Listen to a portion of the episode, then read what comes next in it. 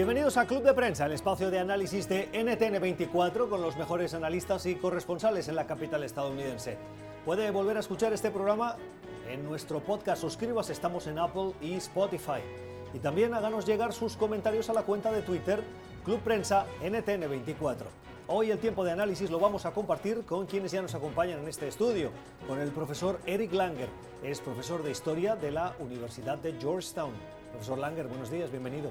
Buenos días, un placer como siempre. Gracias, el placer es nuestro y con el periodista español que trabaja como corresponsal ante la Casa Blanca para Voice of America, para La Voz de América, Bricio Segovia. Bricio, ¿cómo estás? Muy buenos días. Hola, Gustavo. Un gusto como siempre. Buenos días, gracias por estar con nosotros. El mundo mirando al coronavirus, pendiente del coronavirus. Bricio, hoy a las 6 de la tarde el presidente mm. Trump ha anunciado eh, una rueda de prensa, una comparecencia para dar detalles, explicaciones. Ahora hablaremos del coronavirus, pero quería preguntarte por esa noticia que se ha conocido hace poco, eh, y es que hay presión sobre la Casa Blanca precisamente por los cuestionamientos de si Estados Unidos está o no preparado. ¿A qué se deben esas críticas? Bueno, Gustavo, pues esas críticas se deben, para empezar, porque el presidente Donald Trump en el último presupuesto general hizo un recorte a las agencias sanitarias, por lo tanto ahora la oposición demócrata está criticando que se esté solicitando una partida presupuestaria adicional de 2.500 millones de dólares que consideran insuficiente, imagino también mirando atrás en ese momento en el que el entonces presidente Barack Obama pidió más de 5.000 millones eh, eh, de presupuesto adicional para hacer frente a un brote de ébola. Por lo tanto, todas estas eh, cuestiones están ahora sobre la mesa. Y además el no sé si descrédito o contribución a la rebaja de eh, la investigación en general. Eh, el presidente no es muy amante de eh, la ciencia, de los datos duros, y que él ha cuestionado no solo de voz, sino con hechos recortando presupuesto. Por supuesto, sí. Además, no hay que olvidar que el presidente justo llegó esta mañana a Washington de vuelta de su viaje oficial a la India. Por lo tanto, se encuentra con una cifra de muertos que se ha elevado en las últimas 24 horas y asciende ya a 57 en Estados ah, de afectados, quiero decir, no muertos. No ha habido muertos en Estados Unidos. 57. por favor, cuidado, si no va a haber pánico aquí. Toquemos madera. no, no. No, en, realidad el problema también ha sido que no solamente es la primera vez que ha, ha querido recortar el presupuesto del CDC como se dice, sino también ya desde que empezó ha tratado de, minimizar y, cortar y cortar y cortar. Y lo que ha hecho el Congreso es solamente mantener lo que tenía en vez de realmente aumentar lo que se debería. Eh, y es realmente muy preocupante porque no estamos preparados, me parece, justamente porque hay esa, eh, esa vista anticientífica, ah, eso no vale, ¿para qué Estados Unidos, eh, América primero, somos casi una isla, no nos va a afectar? Y obviamente eso es una pura mentira porque ah, estamos conectados, cada día vienen millones de personas de afuera, bueno, cientos de miles, no sé si serían ah, millones en, en aviones de cualquier parte del mundo y el virus ya está en todo el mundo. Ah, no está solamente en la China, ah, está ya en Italia, en Corea del Sur, eh, creo que son como 50 países, ¿no? Donde está, no, no sé exactamente la, ah, la, cifra, entonces quiere decir que es imparable y sí va a llegar a, Estados Unidos. Y como ya dije la semana pasada, esto ya se ha vuelto pandemia, eso ya se les fue de la, de la mano y, y de los chinos primero, pero después de los demás. Y hay algunas sociedades que son más preparadas que otras para controlar eso. Y ya están muchas sociedades que no tienen la capacidad de hacerlo, entonces quiere decir que sí va a llegar. El coronavirus ganó de alguna forma. el, CDC, como decía usted profesor, es, es, una de las... Ah, de las entidades sanitarias de este país, es el eh, centro que se encarga de enfermedades que se convierten en epidemia y que están supervisando precisamente este brote de, de coronavirus y solamente del año anterior a este, en el presupuesto propuesto por la Casa Blanca, se le ha reducido el presupuesto a ese centro, a esos centros en concreto, un 10%. Eh, de ahí también parte de esa polémica. Pero eh, importante lo que usted decía también, que eh, vivimos en un mundo globalizado y este, este llamado a la calma que hizo precisamente ayer el presidente Donald Trump, que también lo hacía desde la Casa Blanca en ausencia del mandatario que estaba en la India todavía, eh, su principal asesor económico, Larry Kudlow, em, eh, hacían un llamado a la calma, decían que la situación estaba controlada en Estados Unidos, que no había por qué preocuparse, al mismo tiempo que las agencias, eh, las entidades sanitarias de este país lanzaban un mensaje bastante diferente, que era hay que prepararse para lo peor. También es verdad que decían que no cunda el pánico, pero tomen las precauciones porque es prácticamente inevitable que el coronavirus llegue ya a expandirse a Estados Unidos, precisamente porque vivimos en un mundo globalizado. Pero también creo que es importante em, em, precisamente tener en cuenta que el coronavirus se transmite, es, una enfermedad eh, respiratoria que se transmite precisamente igual que se transmitiría una gripe, que el número de muertes de gripe es mucho más elevado de lo que es con coronavirus y ahora mismo lo que se está intentando es pues eh, intentar que este virus no llegue a, las magnitudes del virus de la gripe que vuelve cada año. Se está intentando pues, controlar para que se quede en lo que está siendo ahora y ya está. Por lo tanto, también es verdad que es cierto que no hay que mm, pues, alertar innecesariamente. ¿Creéis que declaraciones como las de los responsables de la Organización Mundial de la Salud diciendo que el virus será malo, textualmente, y que el mundo simplemente no está preparado para enfrentarlo? Eh, también hay que hacer una puntualización y es que la, Organización Mundial de la Salud, eh, eh, si nos leemos más allá del titular alarmista, deja bastante claro que este, el coronavirus es especialmente una preocupación en países donde, los sistemas, donde el sistema sanitario no es un sistema sanitario desarrollado, en países en vías de desarrollo y también en personas que tienen eh, un sistema inmunológico bajo, es decir, las personas de anciana edad normalmente son las que están siendo afectadas en, los países donde ha habido una entrada por coronavirus. Estos son los casos de muerte, quiero decir, o personas que ya sufrían pues, de otras patologías y que se les suma el coronavirus y por lo tanto es igual, pensemos en clave de eh, una persona que está enferma y que de repente le viene una enfermedad más y por lo tanto su sistema inmunológico no puede hacerle frente. Creo que hay que tener en cuenta antes de lanzar un mensaje alarmista todos estos datos y sobre todo las cifras, que por muy altas que sean y que vayan avanzando, obviamente porque no hay una vacuna, son mucho menores que, por ejemplo, el número de víctimas mortales que provoca una gripe a día de hoy. Bueno, en realidad ese 2% más o menos de la gente que muere, entonces si... Eso, eso en, China, fuera de China es un 0,7 si no me equivoco, no llega al 1% ni siquiera. Bueno, entonces puede ser que en China sea aún mayor, es que no sabemos las cifras de, de cuántos realmente son, eh, son los contagiados. Y ese es el problema. Entonces, entonces quiere decir que es más o menos como la gripe y va a ser, yo creo, una enfermedad endémica hasta que, hasta que no haya vacuna y va a ser más o menos como, la gripe, entonces hay que tomarlo en cuenta ah, de esa forma.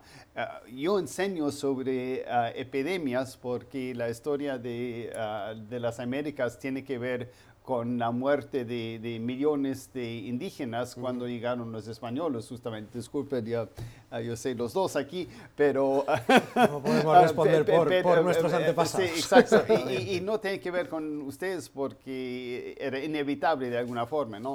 Entonces, sí, eso es, uh, como se dice, un un territorio virgen, una epidemia de territorio virgen, y eso sí va a cundir por todo el mundo. Ah, lo bueno es que en realidad ah, la, tasa de mortalidad es muy baja, entonces no hay que entrar en pánico, porque al final si alguien tiene la enfermedad, quiere decir que el 99% más o menos que, que vas a sobrevivir, solamente que sí, va a ser duro, hacerlo, pero eso entonces hay que tomarlo en cuenta. si es algo endémico, creo, va a ser endémico, eh, va a ser como una gripe más, porque es una gripe en realidad. Además, sí hay que tener en cuenta, se están tomando las medidas necesarias para desarrollar una vacuna, que es cierto que el diseño de una vacuna puede llevar al menos un año, si no más.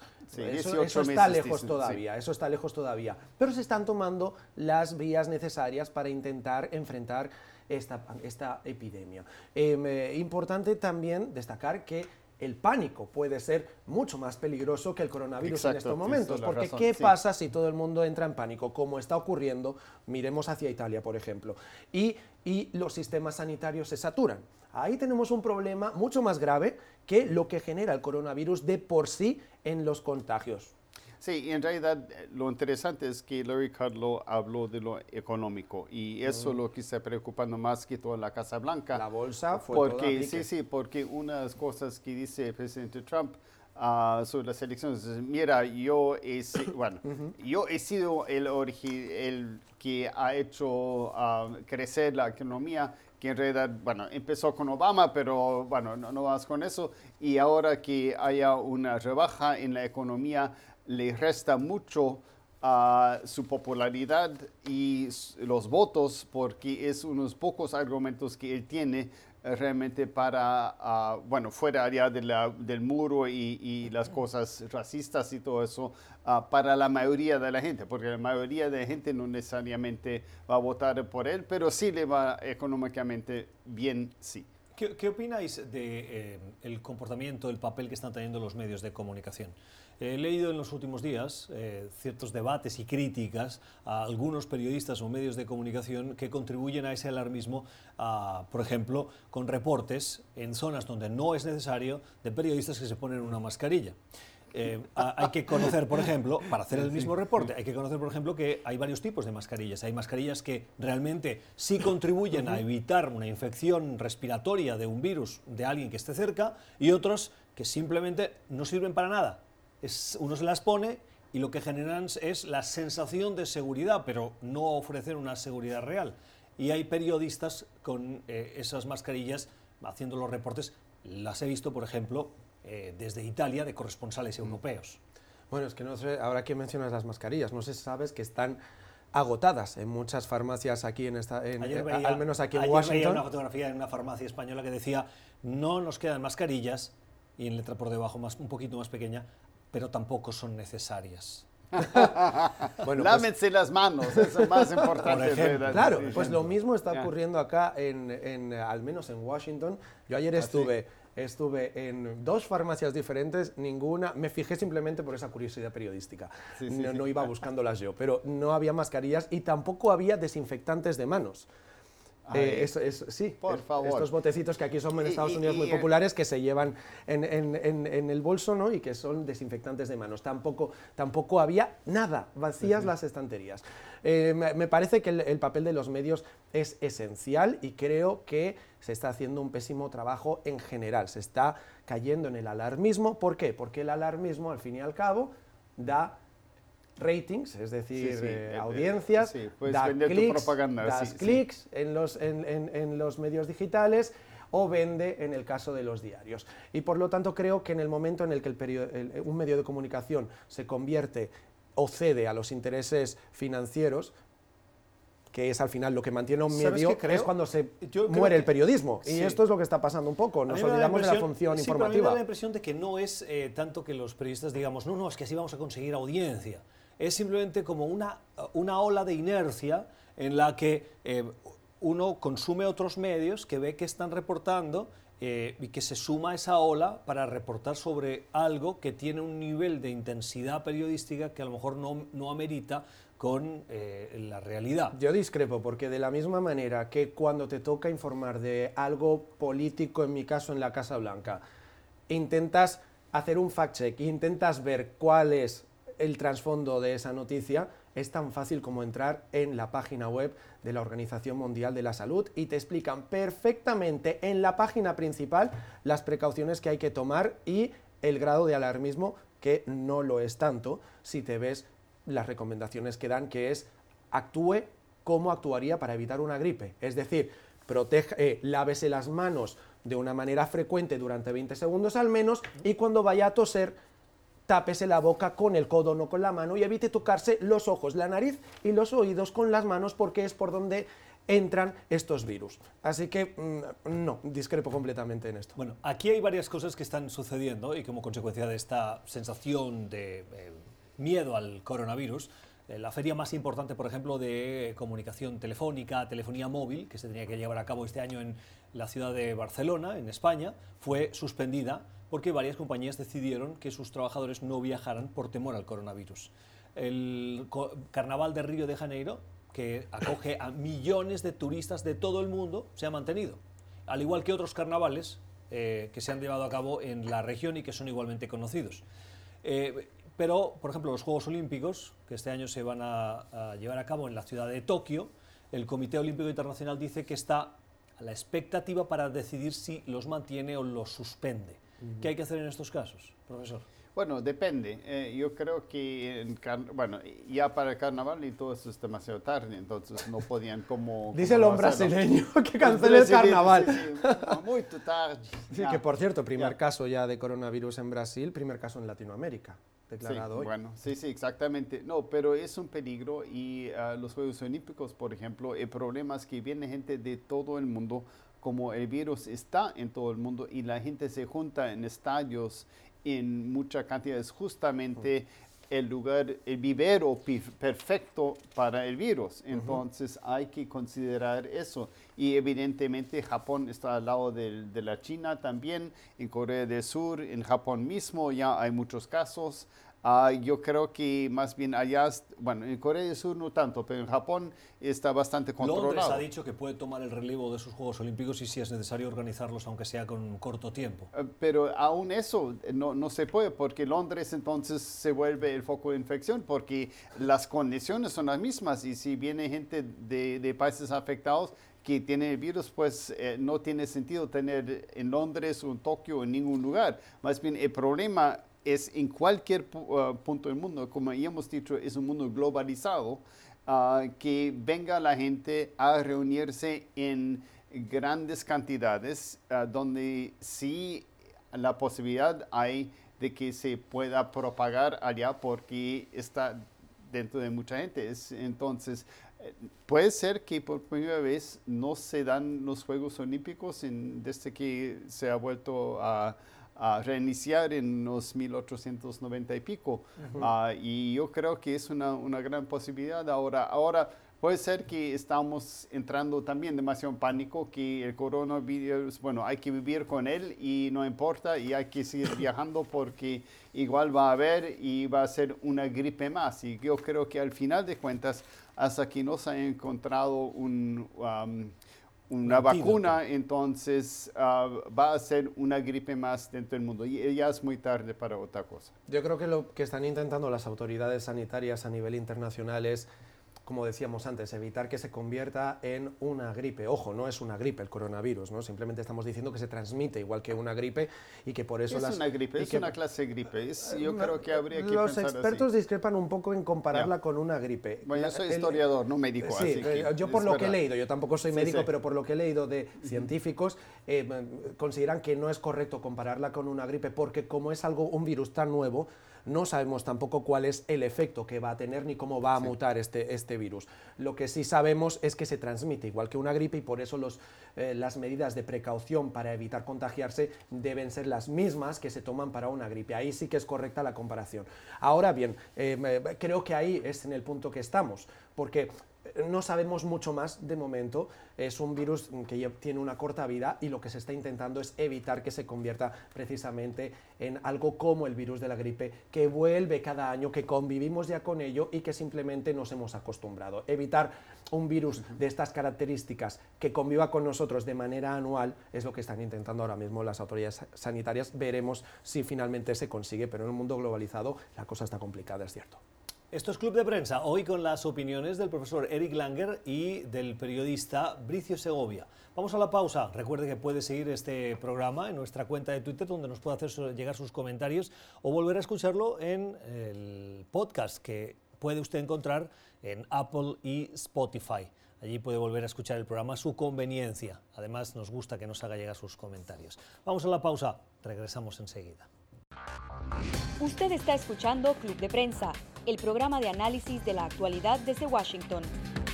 Club de Prensa dirigido por Gustavo Alegret en NTN 24, el canal de las Américas. Véalo de lunes a viernes por nuestra señal internacional. Pídalo a su cable operador. Son las 9 y 55 minutos de la mañana en la ciudad de Charleston, en Carolina del Sur. Ese estado vota este próximo sábado en las primarias demócratas cuando en las últimas horas hemos visto a siete candidatos que subieron al escenario en el décimo debate de los aspirantes a la presidencia, los precandidatos a la presidencia de los Estados Unidos por parte de ese partido. Lo que vimos fue un debate caótico, en algunos casos ha habido críticas incluso a los moderadores que estuvieron o que brillaron por su ausencia, y con un titular muy probablemente esperado, todos contra Sanders, aunque tras ver el debate a mí me gustaría añadir un Bloomberg que forma parte de esos ataques. Bloomberg y Sanders se convirtieron en el centro de eh, los comentarios y de los reproches del resto de candidatos. Un Bloomberg que, por cierto, hizo un papel mucho mejor que el anterior debate, lo cual no era difícil, dicho sea de paso, pero eh, que estuvo más activo defendiendo sus posiciones y asegurando que tiene eh, la experiencia, los recursos y la capacidad para ganar a Donald Trump. El centro, decíamos, de los ataques sin duda sí fue Bernie Sanders. ¿Por qué? Porque lidera el número de delegados de esa aspiración demócrata, aunque hay que decir que solo llevamos tres votaciones y que la clave muy probablemente para que muchos de ellos decidan si continúan o no, Bricio estará en el supermartes, el 3 de marzo. Correcto, el supermartes, que para que nos entiendan todos, es ese día en el que aquí en Estados, Unidos más estados celebran primarias. Coincide este próximo martes, será este próximo martes, el 3 de marzo, y em, ese día será decisivo. Seguramente ahí veremos unas cuantas bajas en eh, los aspirantes a la candidatura del Partido Demócrata, que como bien decías, pues los vimos ayer en una actuación, bajo mi criterio, bastante pobre a nivel generalizada.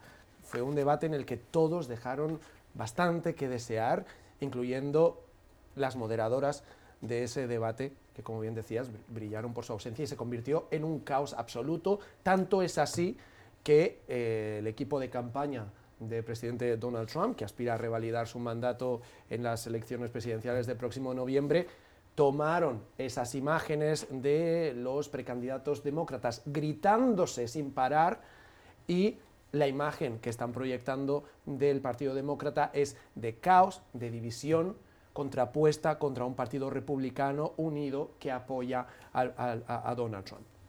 Sí, es, es verdad que ese debate fue bastante caótico y sí, Sanders creo que fue el blanco, pero yo vi que al final no le llegaron mucho, porque habían dos argumentos. Ah, uno era que era un uh, pseudo comunista, marxista, y yo creo que sí, ah, si hay que ver, por ejemplo, su posición hacia Venezuela, es que dejar a Maduro como, eh, como está, entonces los ah, cubanos de Florida, por ejemplo, no van a votar ah, por él, yo creo, y muchos otros, eh, los venezolanos obviamente tampoco. y ah, la otra cosa fue, a ver, fue, ya no me acuerdo, Bricio, a ver, Habló de Cuba también. sí, de Cuba. de Cuba y, por su plan de salud. Una de las cosas que más le criticaron, además de sus posicionamientos sobre eh, el flirteo que eh, dijo, que tuvo con la entrevista de 60 Minutes, en el que dijo textualmente que no todo lo que había hecho Fidel Castro estaba mal, lo cual ha generado una ola de rechazo y protesta, particularmente en Florida. ayer le preguntaron, oye, ¿y usted cómo va a pagar su plan de salud? Y la sensación que yo tuve, no, sé vosotros, pero la sensación que yo tuve es que los moderadores no le repreguntaban. Entonces, le hacían la pregunta y él decía, eh, salía con la defensa de la necesidad de que haya un programa de salud universal para los estadounidenses. Pero sin entrar en detalles. Cuando le tenían que ver, cuando la pregunta era cómo lo va a pagar. Y esa pregunta no la responde. Sí, bueno, eso y creo que una cosa más, y eso es, hay que pensar, a mí me encanta Bernie Sanders porque dice muchas verdades y la gente le escucha, pero no tiene el apoyo de los demócratas en general. No tiene, eh, el problema es en el Senado y en la Casa de Representantes si eh, los otros van a votar por esa gente si Bernie Sanders sea el candidato porque es digamos más a la izquierda aunque sería centro del centro digamos en Europa algo así.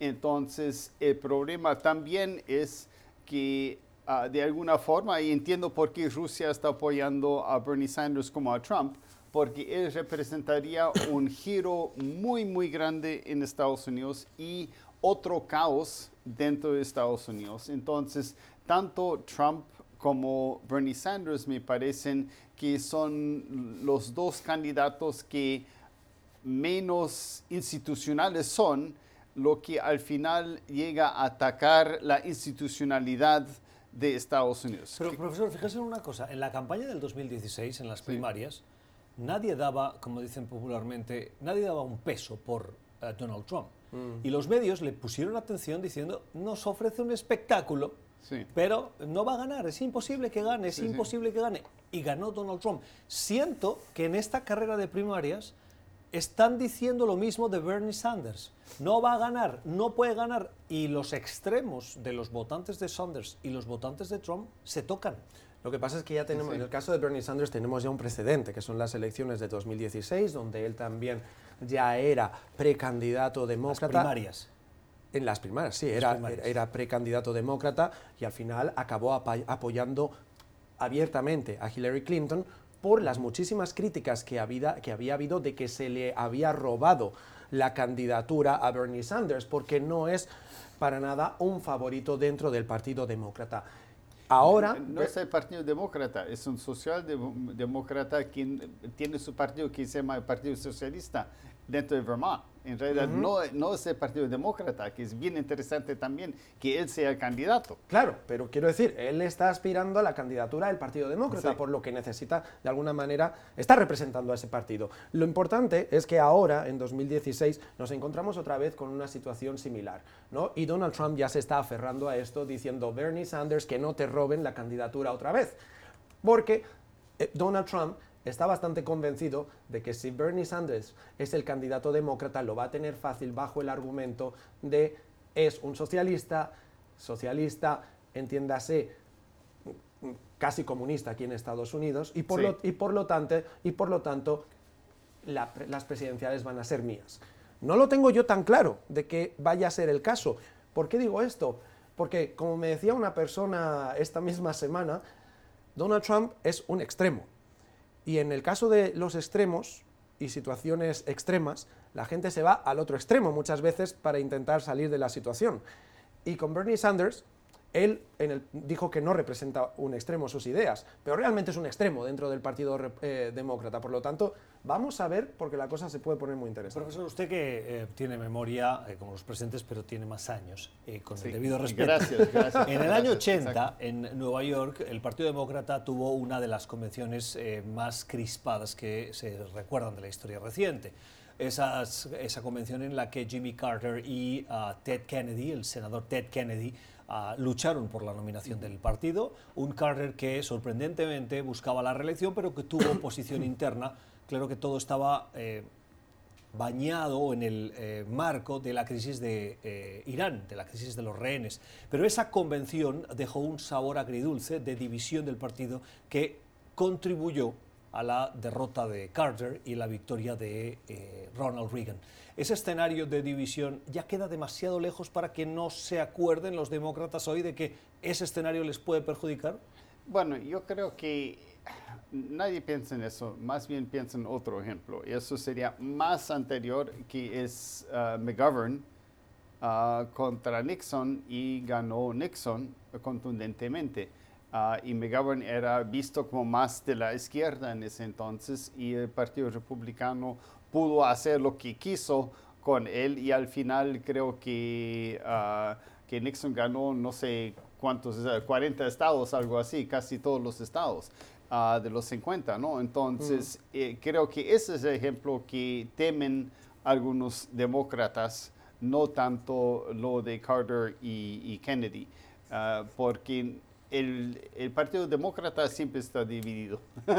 el, Partido Republicano, y vos lo sabes muy bien porque has trabajado con no ah, siempre se, se debaten eso justamente, creo, el encanto de alguna forma ah, ah, del, Partido Demócrata. los republicanos son mucho más disciplinados por lo general porque es un partido más pequeño y es más un partido más homogéneo porque eh, es de, más que todo de hombres blancos mayores como yo, más o menos. Ah, y obviamente hay otra gente también, pero faltan uh, los afrodescendientes, faltan los latinos, ah, faltan muchas mujeres, etcétera, etcétera. Entonces, tener todos los demás bajo la carpa, como se dice aquí, el tent, ah, de los demócratas lleva directamente siempre a desacuerdos porque no todos van a estar de acuerdo. Ayer vimos en el debate, las eh, presentadoras, las conductoras del debate le preguntaban a, Joe Biden, oiga, si no gana Bricio Carolina del Sur, eh, ¿se va a retirar? Porque a Biden le ha ido mal en Iowa, en New Hampshire, y quedó segundo a una distancia considerable de Bernie Sanders en los caucus de Nevada. Con ese expediente, muy pocos candidatos han conseguido levantar el vuelo en el supermartes para convertirse en el nominado. Le preguntaron tres veces y las tres dice, voy, a, ganar, voy a ganar, voy a ganar. Pero no decía que si pierde, ¿qué va a hacer? Exacto. Sí, yo creo que él sabe que necesita ganar ese estado porque de lo contrario la trayectoria que está llevando no es para nada favorable. De hecho, me parece sorprendente incluso que en los sondeos todavía le esté yendo tan bien. Eh, lo que tiene Biden es su legado eh, en la vicepresidencia junto a Barack Obama y eso es lo que le avala. Eh, pero es cierto que incluso en las últimas semanas hemos visto cómo se ha llegado incluso a cuestionar si está capacitado mentalmente para asumir una presidencia por los numerosos lapsus que tiene en estos debates. Un día antes de este debate dijo en un mitin de campaña que se estaba, que se estaba presentando para el Senado con lo cual dejaba desconcertado a todo el mundo y, si no bastaba con eso, acto seguido dijo, y si no le gustan mis propuestas, voten por otro Biden. Y la gente era, ¿de qué está hablando? Entonces tiene momentos así que estamos viendo durante la campaña que hacen cuestionarse, ¿está capacitado para la presión que supone una presidencia de Estados Unidos? Bueno, si Ronald Reagan no podía hacer, Biden también lo puede hacer. Pero la cosa es que... Ronald Reagan dicen muchos que fue uno, ha sido el mejor presidente de la historia reciente de Estados Unidos. Y yo creo que es uno de los peores, pero podemos hablar sobre eso en, otro momento. No, me interesa su opinión. ¿Por qué ah, es uno de los peores? Ah, porque en realidad ah, hizo posible a alguien como Donald Trump y también George W. Bush. Y lo peor que dijo es que el gobierno es el problema y eso me parece eh, justamente eh, lo que estamos padeciendo, que entonces en vez de ver el gobierno como solución, ver al gobierno como problema, que dice achicar el gobierno, entonces no tener suficientes recursos para el coronavirus, etcétera, etcétera. Bueno, hay, hay muchas cosas que se, se, podría decir. Más bien, es mucho mejor decir mejorar el gobierno en vez de decir que el gobierno es el problema. Porque si dices que el gobierno es el problema, quiere decir que ya no nada funciona y hay que ya no se puede confiar en nada. Y eso creo que es justamente el problema de, de nuestros días. Pero para volver a Biden, sí, te iba, a ah, es, eh, está muy viejo y tienes toda la razón. Yo creo que ah, se, ve, se le ve, eh, su cara está reconstruida, creo, y se ve más viejo que Bernie Sanders, que tiene más o menos la misma edad. Sí, un año más, ¿no? Sí, sí. ¿Se ha fijado que en los debates, sobre todo en los dos últimos, Biden aparece con un tono agrio, contundente, como dando instrucción, y en el fondo es una ah, sobreactuación, en mi opinión, de lo que es él, que es una persona más bien cálida, afable, pero que se presenta en esos debates como yo tengo la fuerza y yo le digo a las presentadoras con un tono contundente o con un tono así agrio eh, a los compañeros mis propuestas, mis defensas y yo lo voy a poder hacer. Y lo hace con ese tono que yo pienso, ¿está enfadado? ¿Qué le pasa?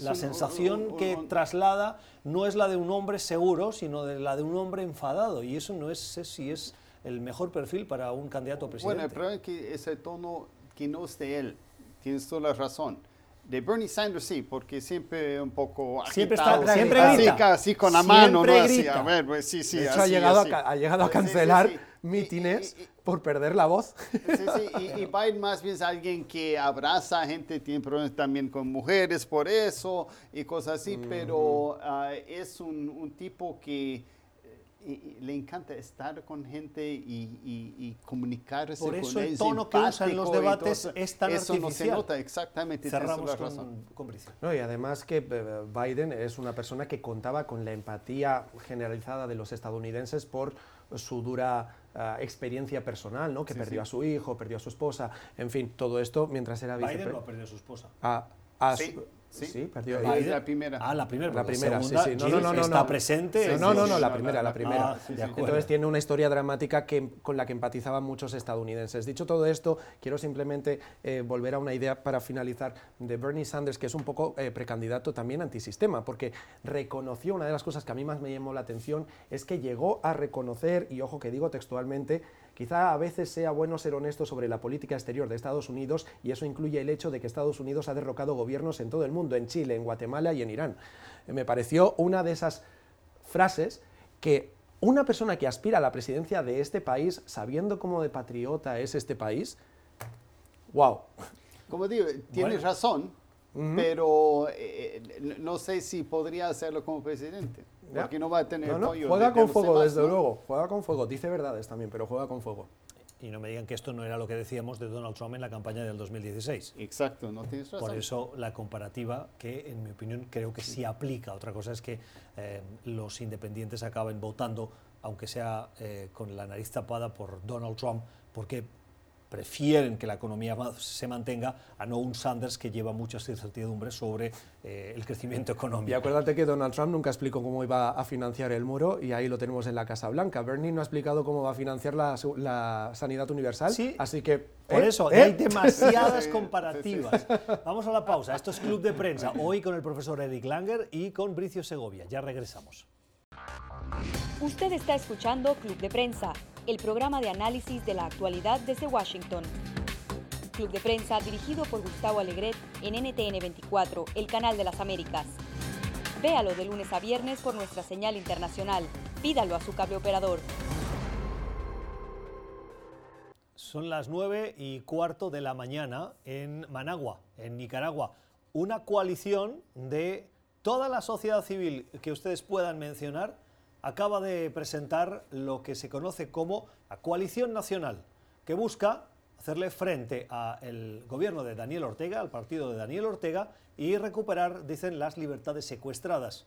Decía que forman parte de esta coalición lo que ustedes puedan imaginar porque están, entre otros, representantes de estudiantes, campesinos, de empresarios, de movimientos feministas, de indígenas, de catedráticos, de evangélicos, de organismos de la sociedad civil víctimas de la represión, incluso partidos políticos tradicionales. Y todos ellos se unen en un enésimo esfuerzo de esa oposición al régimen de Daniel Ortega para, profesor, hacerle eh, el, juego y eh, conseguir sacarlos del poder recuperando las libertades que aseguran han sido secuestradas por el régimen. Sí, ojalá que eso funcione. Tengo mis dudas eh, por varias razones. Uno, que dicen que no va a haber liderazgo oficial, eh, que dice que cada uno va a hacer lo que, lo que quiere, entonces no sé si va a haber eh, mucha coordinación y para un trabajo así hay que coordinar, yo creo, bastante.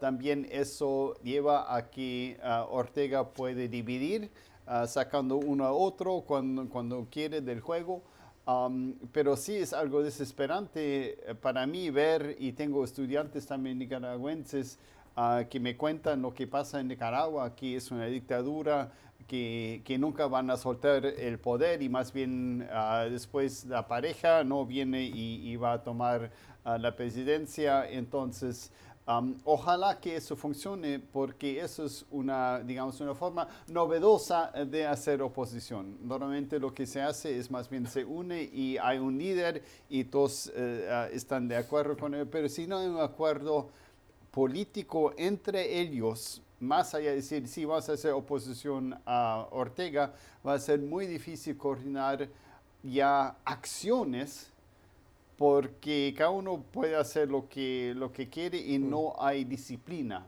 Y justamente con una organización más jerárquica, digamos, ah, entonces uh, puede haber mucho más disciplina y ver si, qué es lo que se puede hacer preocupante también la diversidad que hay en esta coalición, ¿no? Porque cuando digo diversidad quiero decir que, por ejemplo, en ella forman parte figuras políticas que no son precisamente demasiado queridas en el país. Señor Alemán, por ejemplo. Por ejemplo, el expresidente que bueno que le dejó la vía, le dio vía libre básicamente a Daniel Ortega, ¿no? Entonces eh, todo apunta a que es más una acción simplemente para sacarse a Ortega de encima que para realmente presentar una alternativa real política a Ortega. Dicho todo esto, eh, es que eh, se trata de un país en el que la familia Ortega es la que domina ese país. No nos olvidemos, Daniel Ortega es el presidente, su esposa es la vicepresidenta y además le lleva la comunicación, algo que a mí me, explota la cabeza